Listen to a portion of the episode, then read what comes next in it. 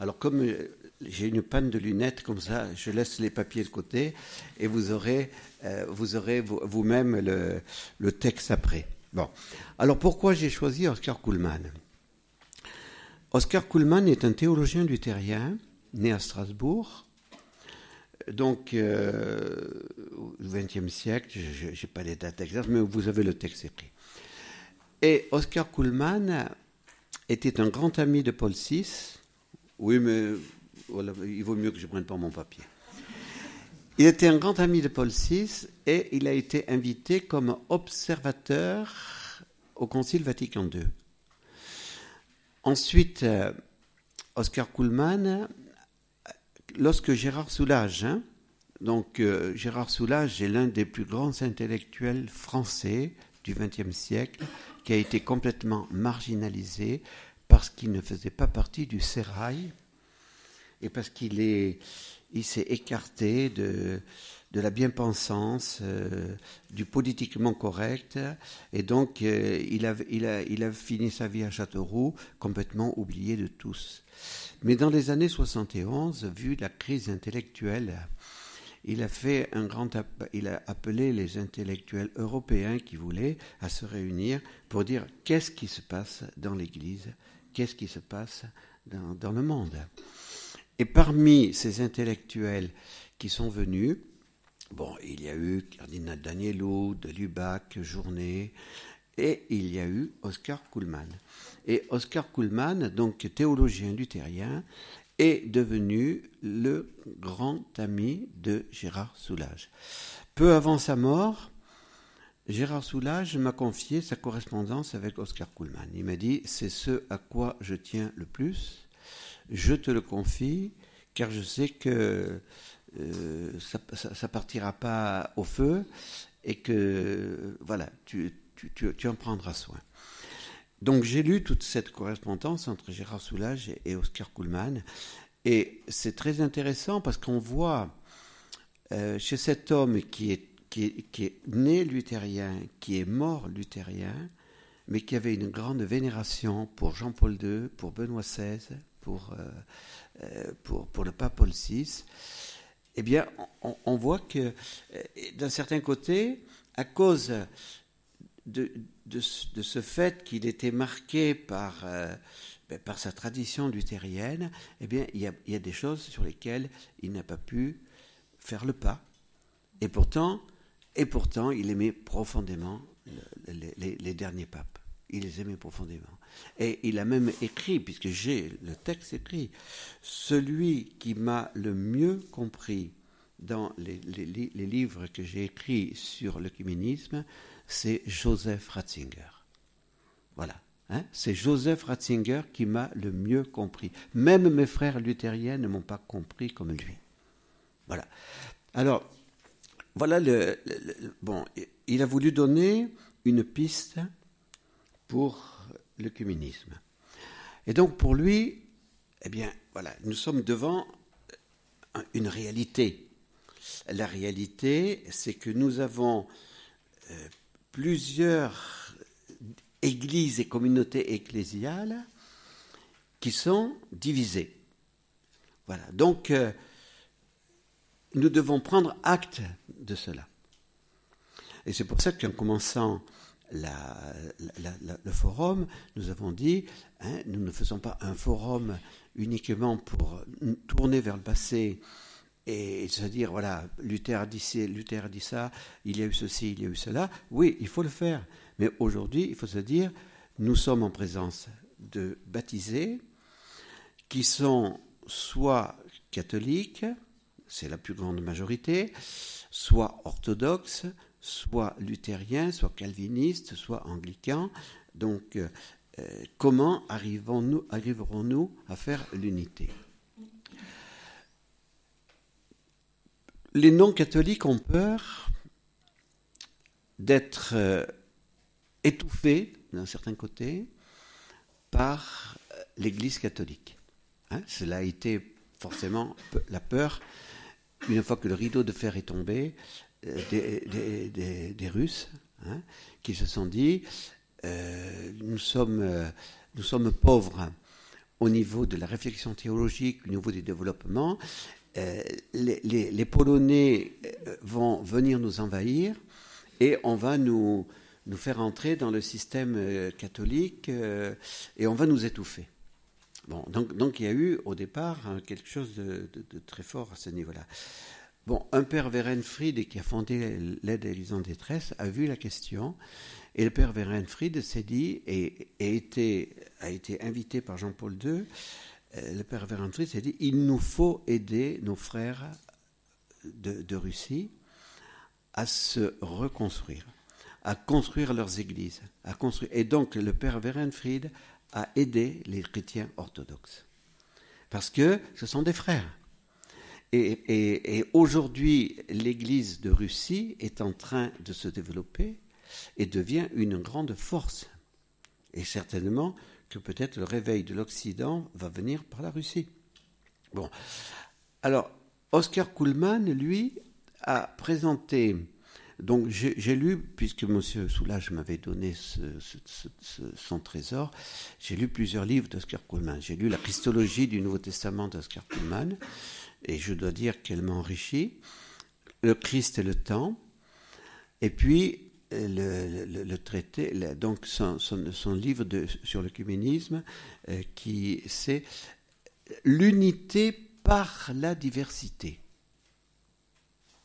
C'est pas l'unité malgré la diversité, mais l'unité par la diversité. Alors, qu'est-ce que.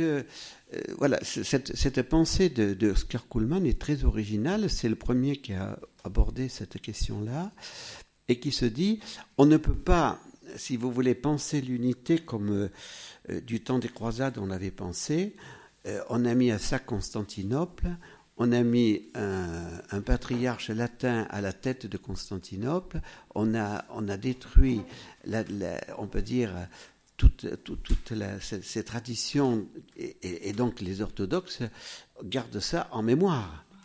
Et Jean-Paul II a demandé pardon en l'an 2000 pour cela. Mais on n'a pas à juger parce que euh, il faut dire que, que des, des, au moment de, des croisades, euh, il, nous avait, il nous avait mis des pots de banane aussi. Hein Bon, donc, euh, donc il y a eu des vengeances, il y a eu bon, tout ça, c'est voilà, hein, c'est évident. Bon, mais voilà, il faut bien comprendre que chaque Église garde, gardera, lorsqu'on retrouvera l'unité, tout ce qui fait sa spiritualité, tout ce qui fait sa tradition, et tout cela doit être intégré dans un service commun d'unité, et il est évident que le service commun d'unité, eh bien, c'est l'Église que Jésus a voulu, les douze, et Pierre, à la, tête des douze, avec le charisme de serviteur d'unité pour, pour l'Église. Alors, on voit très bien que Oscar Kuhlmann n'a pas tout à fait et n'a pas la vision du Concile Vatican II sur l'œcuménisme. Mais ce qu'il a écrit est intéressant. Et particulièrement, il dit voilà, dans chacune des églises, alors parce que lui, il parle des églises, nous nous dirons, euh, comme on l'a dit hier soir, pour les luthériens, malheureusement, on ne peut pas parler d'église luthérienne, mais de communauté chrétienne luthérienne. Dans chacune des églises, nous avons des charismes qui ont pu se développer, dont on doit tenir compte, mais ces charismes se sont aussi développés avec le péché, et donc il faut que chaque église se purifie, il faut que chaque église d'un certain côté reconnaisse ses erreurs, ses fautes, et que petit à petit, eh bien, on arrive à cette unité. Seulement, voilà, seulement, euh, dans le livre particulièrement sur la christologie du Nouveau Testament et sur ce, euh, Oscar Kuhlmann considère que le charisme de Pierre, tel qu'il a été vécu par Jean-Paul II, par Paul VI, euh, je ne me rappelle pas en quelle année il est décédé, Oscar Kuhlmann. Est-ce que Benoît XVI était, je ne sais pas, je ne me rappelle pas l'année de son décès. Mais euh, pour lui, c'est le charisme simplement de l'Église catholique, qui n'est pas celui des autres églises. Et c'est là que nous ne pouvons pas être d'accord avec Oscar Kuhlmann. Parce qu'il manque à Oscar Kuhlmann ce qui fait, on peut dire, la spécificité de la théologie catholique, mais que seul un génie théologien qui est devenu pape a pu préciser avec un langage extrêmement clair, seul Joseph Ratzinger a pu nous donner un, témoignage très clair sur la, la relation entre l'Église universelle et l'Église particulière. Et aujourd'hui, on a beaucoup de théologiens qui ne sont pas encore capables de comprendre la relation entre Église universelle et Église particulière. Parce que du point de vue de la réforme, hein, et c'est là que justement Joseph Ratzinger a vu la, la complexité de la question après l'encyclique de Jean-Paul II, dont a parlé Sir Raphaël tout à l'heure, en 1995, l'encyclique Ut Unum Sint. Donc le pape Jean-Paul II a utilisé pour la première fois dans un document catholique l'expression Église sœur. Parce que euh, c'est pour ça que la, question du Conseil œcuménique des Églises a toujours été une, une question compliquée, parce que l'Église catholique n'est pas présente en tant que membre, euh, membre mais en tant qu'observateur simplement du Conseil œcuménique des Églises. Pourquoi? Parce que dans le Conseil œcuménique des Églises, on est comme dans une confédération. Nous sommes tous des Églises sœurs. Donc, euh, si l'Église était, l'Église catholique était membre de ce Conseil œcuménique des Églises à part entière, eh bien, la voix de l'Église catholique, n'aurait pas plus de, puissance que la voix d'une Église où il y a 100 membres. Hein, puisque dans le Conseil œcuménique des Églises, aujourd'hui, on est peut-être plus de 300, plus de 300 églises. Voilà. Alors, qu'est-ce que cela veut dire Église sœur? Et c'est là qu'il a fallu le génie de, Joseph Ratzinger pour nous le dire. Joseph Ratzinger dit L'Église universelle fondée par Jésus, une, sainte, catholique et apostolique, n'a pas de sœur. Parce que si l'Église universelle avait une sœur, il n'y aurait pas une seule Église de Jésus. Donc l'Église catholique n'a pas de sœur. Jusqu'au Concile Vatican II, on considérait que l'Église universelle fondée par Jésus et l'Église catholique romaine. Alors, cette expression et était absolue, ça veut dire que tous les autres ne sont pas Églises. Donc, il y a eu un débat très fort au moment du Concile Vatican II pour refuser le mot, le verbe être et pour lui, pour lui substituer le verbe subsistit. Voilà, subsiste. Alors, qu'est-ce que Gentium numéro 8, cela? Qu'est-ce que le Concile a voulu dire? L'Église universelle, elle existe historiquement elle n'est pas simplement l'Église universelle, comme l'a dit hier l'un de nos frères, l'Église euh, spirituelle, ou cette Église qui sera atteinte dans le royaume des cieux. Non, elle existe réellement. C'est Jésus qui l'a fondée. Alors, qu'est-ce que l'Église universelle? Eh bien, c'est l'Église fondée par Jésus, avec le collège des douze, Pierre à la tête des douze, avec l'Eucharistie, avec la Vierge Marie, mère de l'Église. Cette Église, c'est l'Église de Pentecôte. Voilà. L'Église universelle, nous pouvons dire qu'historiquement, elle existe en tant qu'Église de Pentecôte. Et puis cette Église universelle, elle est faite pour aller à, toutes les nations. Jésus a dit, allez enseigner toutes les nations, baptisez-les au nom du Père et du Fils et du Saint-Esprit. Donc cette Église universelle va fonder des églises particulières. Qu'est-ce qu'une église particulière? C'est une église qui a à sa tête un évêque, qui fait partie des successeurs, qui est successeur des apôtres, et qui est en communion avec, Pierre. Voilà, il faut les deux choses. Recevoir l'ordination validement, être évêque, et être en communion avec Pierre. Et alors, ces églises particulières, elles sont sœurs. Mais l'Église universelle, elle, n'a pas de sœur. Donc, si on considère l'évêque de Rome, il est une église particulière en tant qu'évêque de Rome.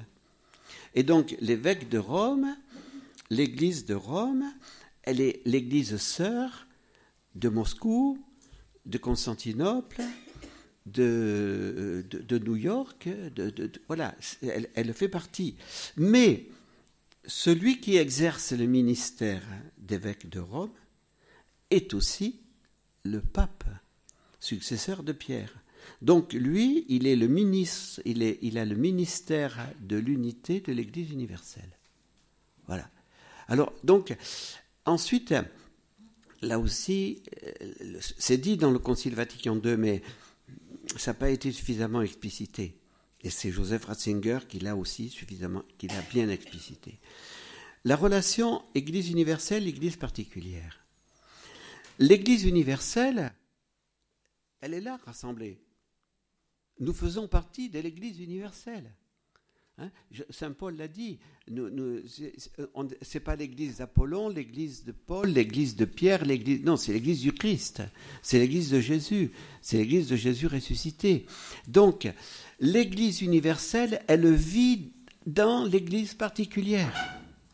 Chaque église particulière, c'est l'église universelle de Jésus. Il n'y a pas l'église de France, l'église, bien sûr, on le dit, hein, mais c'est l'église universelle qui est en France. Hein. C'est-à-dire que, euh, et, c'est là que Joseph Ratzinger aussi a bien euh, spécifié, a bien expliqué que, toute église universelle qui célèbre la messe, on, on a beau être que deux, nous sommes l'église universelle. Parce que lorsque nous célébrons la messe, nous offrons le corps et le sang du Christ, et nous, et nous prions pour l'évêque du lieu et pour le Saint-Père. Voilà. Hein. Donc c'est ce qui manque à Oscar Kuhlmann. Il lui manquait pas grand-chose pour découvrir ce rôle, mais il, lui manquait cela. Voilà.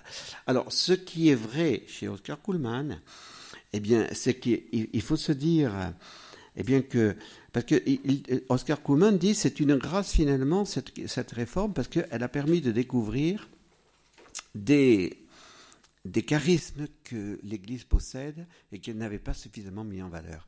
Et particulièrement dans l'Église luthérienne, on peut dire est mis en valeur deux choses la question de la parole de Dieu et la question de la liberté la liberté qui est vraiment le thème central de Saint Paul, puisque euh, c'est là-dessus, on peut dire que les, que les, protestants se sont, ont, beaucoup développé cela. Hein. Mais comme Jean-Paul II l'a dit, puisque le dernier message que Jean-Paul II donne à la France à Lourdes en 2004, août, 15 août 2004, c'est de dire votre liberté, elle a besoin d'être libérée dans le Christ. Et cette liberté, elle est fragile. Et donc c'est là qu'il y, a toutes les dérives actuelles, comme l'a dit hier soir aussi frère Clément Marie, hein, au, niveau, au niveau de la morale. Nous ne sommes plus dans la liberté libérée par le Christ.